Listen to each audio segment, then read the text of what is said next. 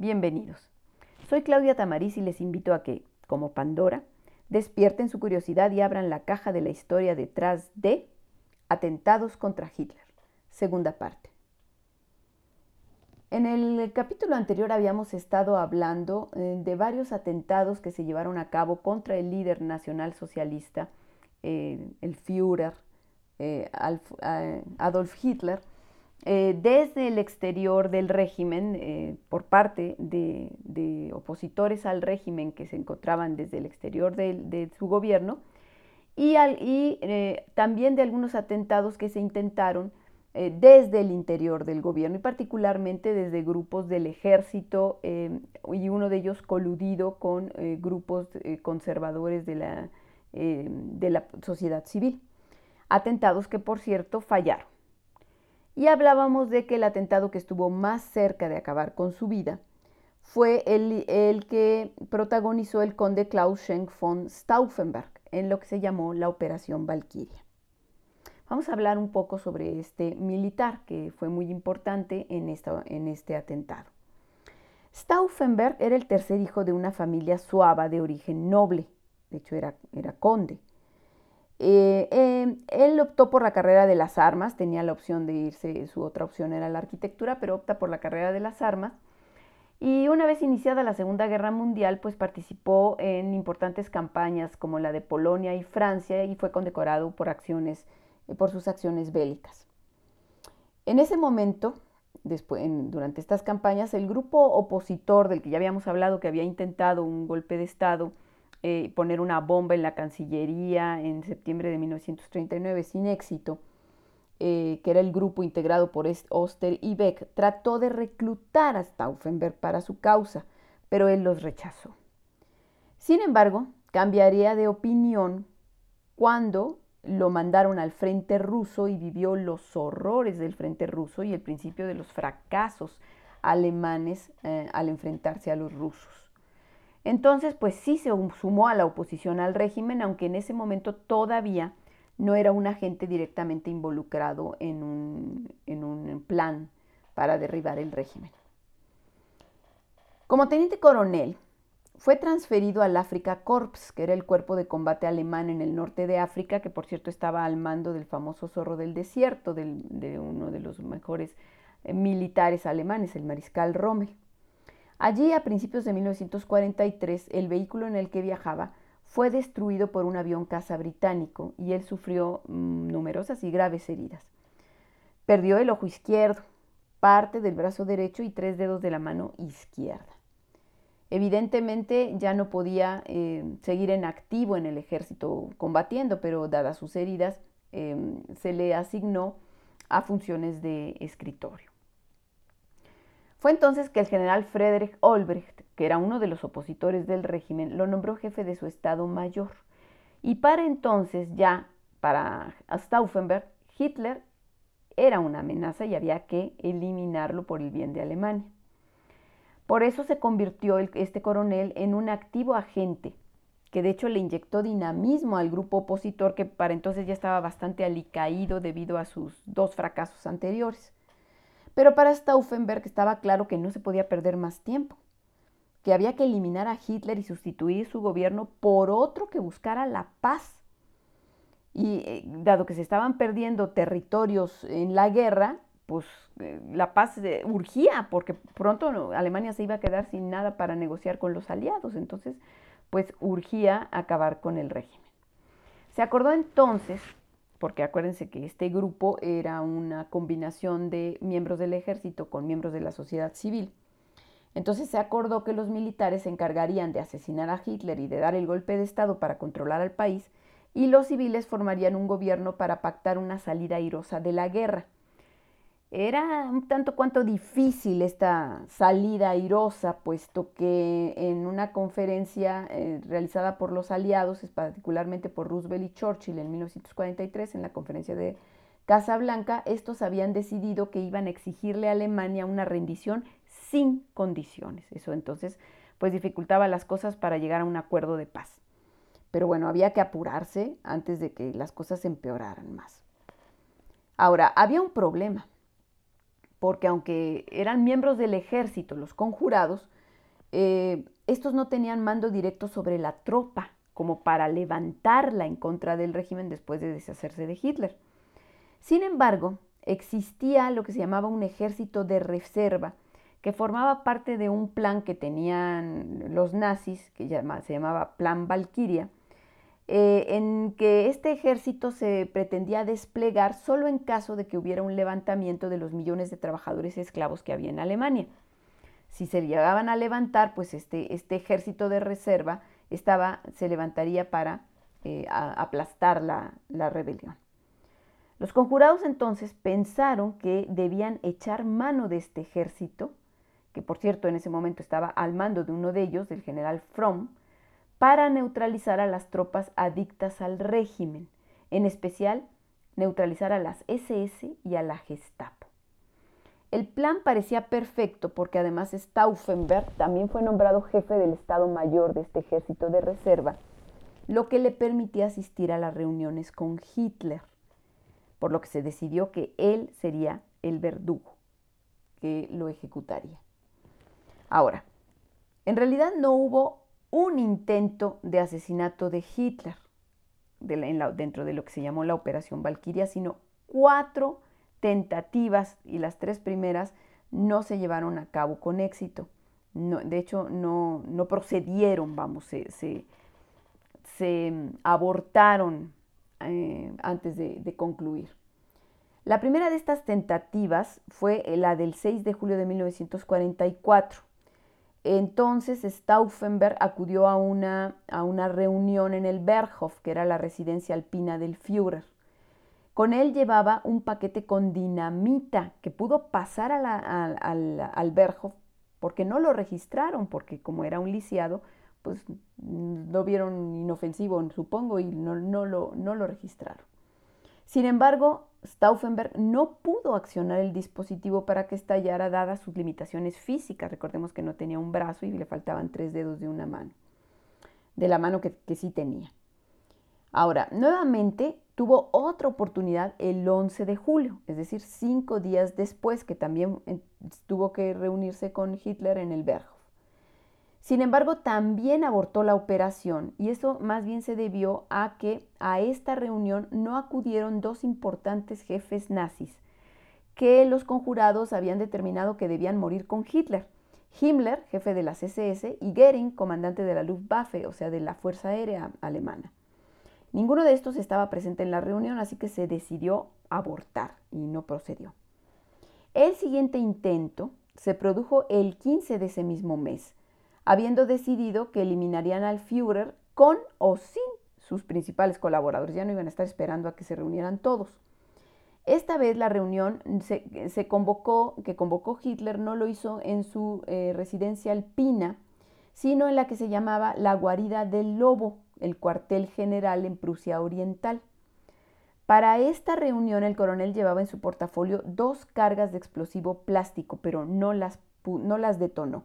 Aparentemente no lo hizo porque él llegó tarde a la reunión y no le dio tiempo de hacerlas estallar.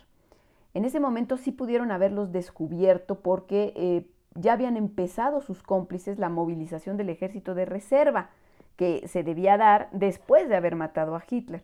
Cuando se dieron cuenta de que no, de que Stauffenberg no había procedido a hacer estallar las bombas, em, este, pues abortaron el plan Valkyria este, y bueno, lo ocultaron muy bien porque pues, lo los hubieran podido descubrir, pero Olbrich fingió que se trataba de un simple ejercicio del ejército y evitó que los descubrieran. Bueno, el intento definitivo llegó el día 20 de ese mes, de julio. Otra vez el coronel Stauffenberg debía acudir a una, una reunión en la guarida del lobo. Y bueno, consideraron todos los conjurados que esta era su última, última oportunidad porque además había empezado a haber detenciones que ponían en peligro la operación, porque si detenían a alguno de los que estaba implicado, pues podía cantar y, bueno, todo se vendría abajo. Bueno, mientras Stauffenberg actuaba, la idea era que los principales conjurados se reunieran en un complejo de edificios militares que se encontraba en la calle Wendlestrasse, eh, en Berlín, eh, donde además estaba el cuartel general del ejército, para desde allí dirigir el golpe de Estado en cuanto se enteraran de que el Führer había muerto. Mientras tanto, Stauffenberg y su asistente, Haften, llegaron a la guarida del lobo para la reunión que estaba programada para la una de la tarde. Sin embargo, se adelantó media hora porque eh, a Hitler le cayó la visita imprevista de Benito Mussolini, entonces, bueno, pues aceleró las cosas. Antes de que empezara la reunión, ah, hubo una reunión preparatoria y durante esta, Stauffenberg pidió permiso para dirigirse a un dormitorio y cambiarse la camisa porque hacía mucho calor y venía muy sudado. Pero en realidad aprovechó allí para accionar el mecanismo de una de las bombas. Llevaba dos, pero solo pudo accionar el mecanismo de una de ellas porque cuando procedía a hacerlo con la segunda, lo llamaron insistentemente a que acudiera a la reunión. Entonces, de plano, el coronel prefirió entregar la bomba no activada a su asistente. Esto fue un error, porque aún sin detonante, al explotar la primera bomba, la segunda explotaría y aumentaría el efecto de la explosión. Bueno, Stauffenberg esperaba además que la reunión con Hitler se llevara a cabo en el interior de un refugio subterráneo, porque así había sido antes. Y esto pues permitiría que se amplificaran los efectos de la explosión porque era un lugar cerrado, pero debido al calor, se decidió hacer la reunión en un barracón exterior con las ventanas eh, abiertas. Ya que estaban en la reunión, Stauffenberg eh, puso el pretexto de que no oía bien y pidió permiso de sentarse junto al Führer a su derecha. Entonces dejó el portafolio con el explosivo junto a la mesa, junto, a la mesa, o sea, abajo de la mesa, junto justamente al Führer. Em, y bueno, poco después salió pretextando que, tenía que atender una llamada telefónica y pues en lugar de atenderla, obviamente, se dirigió a su auto y se esperó con su asistente allí a ver a qué hora estallaba la bomba para salir pitando, para correr. De hecho, a las 12.42 arrancaron el auto tras escuchar la explosión, pasaron junto al barracón y vieron los efectos de la explosión, aquello se había derrumbado y pensaron inmediatamente que Hitler estaba muerto. Entonces, pues este, salieron, salieron del, cuartel esto, y llegaron al aeropuerto para volar primero a Rangsdorf y luego a Berlín. Mientras tanto, parte del plan implicaba a al general Fritz Erich Felgebel, que era otro de los conjurados, que ese sí estaba en la guarida del lobo. el, papel de, este, de este general era anunciarle a los conjurados que esperaban en Berlín que el atentado había tenido éxito y luego bloquear las líneas telefónicas del cuartel, o sea, de la guarida del lobo, para aislarlo del resto del Reich y de esa manera facilitar las acciones a los conjurados. Pero el mensaje fue confuso. Resulta que no, no, no, era clara la, la, idea o el mensaje de que Hitler había muerto y entonces eh, los que estaban esperando en Berlín no se movieron, dudaron, hasta que Stauffenberg aterrizó en Rangsdorf y les ratificó la noticia por teléfono. Pero pues para entonces se había perdido un tiempo valioso porque la verdad era que Hitler no había muerto, solo tenía heridas superficiales. Al principio los que estaban ahí en la, reunión, muchos de ellos murieron, pero no, no Hitler, al principio pensaron que, les habían tirado una bomba desde un avión soviético, pero después se dieron cuenta de la ausencia del coronel mutilado y llegaron a la conclusión de que se trataba de un atentado. Para entonces Feldjebel, el que cortó las comunicaciones, eh, se puso nervioso al ver que el plan había fallado porque el Führer no había muerto y restauró las líneas telefónicas temiendo que lo descubrieran. Esto también fue un error porque entonces pues desde afuera ya se pudieron comunicar con eh, la guarida del lobo. Vamos a ver entonces eh, qué pasó. Eh, bueno, sin embargo, bueno, los conjurados creían que ya había muerto Hitler y de hecho Stauffenberg ya intervino para solicitarle al general Fromm, acuérdense, el, el jefe del ejército de reserva, que diera la orden de movilización. Pero este, que en realidad tenía una participación medio tibia en el movimiento, como que sí, como que no, como que no estaba muy convencido, dudó y llamó a la guarida del lobo para verificar si Hitler estaba muerto. Ahí estuvo el problema, porque sí había comunicación. Y bueno, pues allí le informaron que no estaba muerto, que el, el atentado había resultado fallido. Entonces, pues echó para atrás no quiso dar la orden y pues fue detenido por los golpistas. El problema es que pues él era el, que, debía, el, que debía ordenarles levantarse.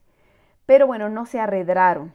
Eh, por un lado, el coronel Merz von Kingheim cursó órdenes a todos los jefes del ejército de reserva para que, para que empezaran a levantarse y, detuvieran a los principales cargos del partido y a los jefes de la SS y la Gestapo.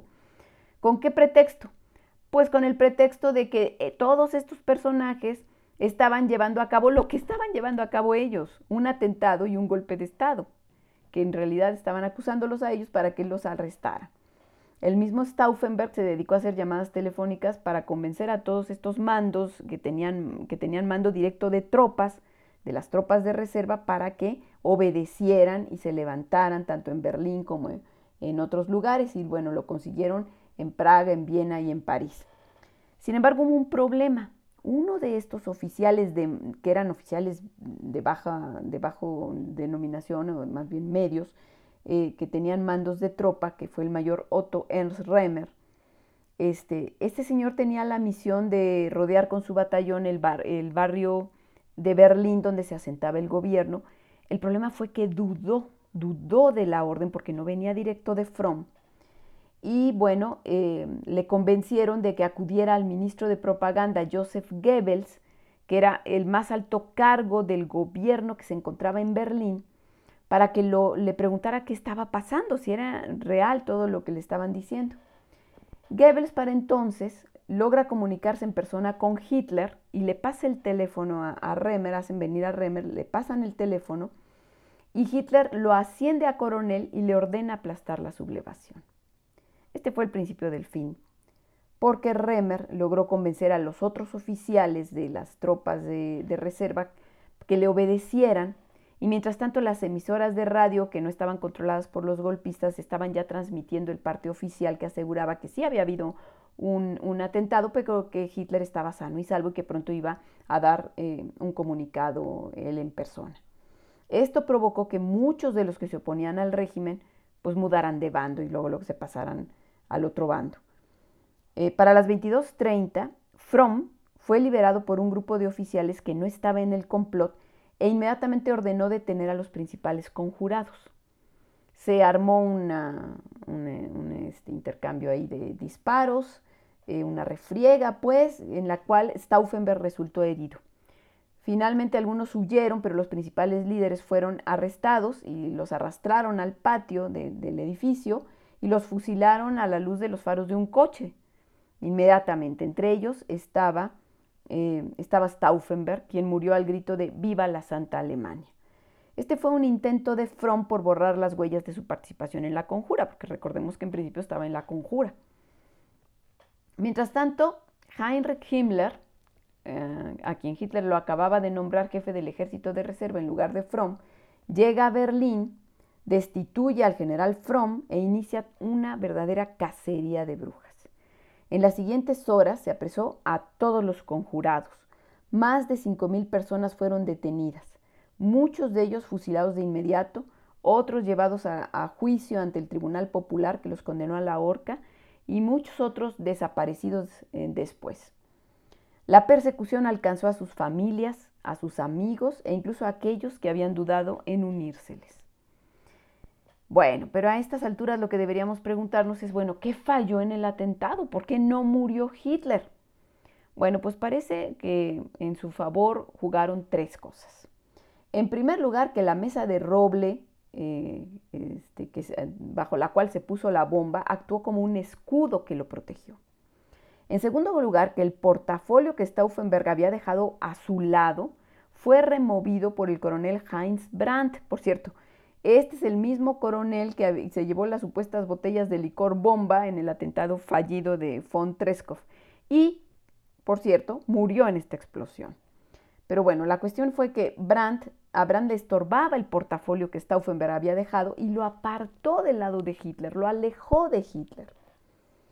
Entonces este fue el segundo, el segundo elemento que jugó a su favor. Y el tercero, pues que muy posiblemente el explosivo fue insuficiente. O sea, sí debió haber dejado la segunda bomba, aunque no la hubiera podido activar. Stauffenberg. Ahora, por mucho tiempo también se barajó eh, como otro motivo de, que se salvara el Führer el hecho de que el barracón donde se desarrollaba la reunión era un sitio abierto y era endeble, era de madera, por lo que la onda expansiva se dispersó, que hubiera sido mejor haberlo, haber, que hubiera detonado dentro de, de este refugio subterráneo, pero esta teoría se ha descartado porque hoy se sabe que ese edificio no era tan endeble. Era de madera, sí, pero estaba recubierto de material más resistente, tenía columnas de ladrillo y techo de hormigón armado. Entonces, bueno, no parece haber sido esa una razón. De cualquier manera, Hitler sobrevivió. Y esto, por supuesto, reafirmó su creencia en su misión al frente de Alemania. Por su parte, la mayoría del pueblo alemán condenó el atentado y el golpe de Estado y acusó a sus organizadores como traidores. Hoy las cosas son distintas. Hoy, un monumento y un museo en el sitio donde los principales conjurados fueron ejecutados, en la calle que hoy se llama Stauffenbergstrasse, o sea, la calle lleva el nombre de Stauffenberg, conmemora la resistencia alemana. Originalmente se pensó en este monumento como un reconocimiento a aquellos militares que intentaron matar a Hitler y dar un golpe de Estado a su gobierno ese, ese julio de 1944, ese 20 de julio de 1944. Pero al final terminó siendo un monumento que conmemoraba todo elemento de resistencia al régimen nazi, desde las redes clandestinas de oposición de los partidos comunistas y socialdemócratas, las actividades de oposición de las iglesias hasta los grupos de resistencia al interior del régimen, ya fuera por parte de burócratas, órganos de inteligencia y militares.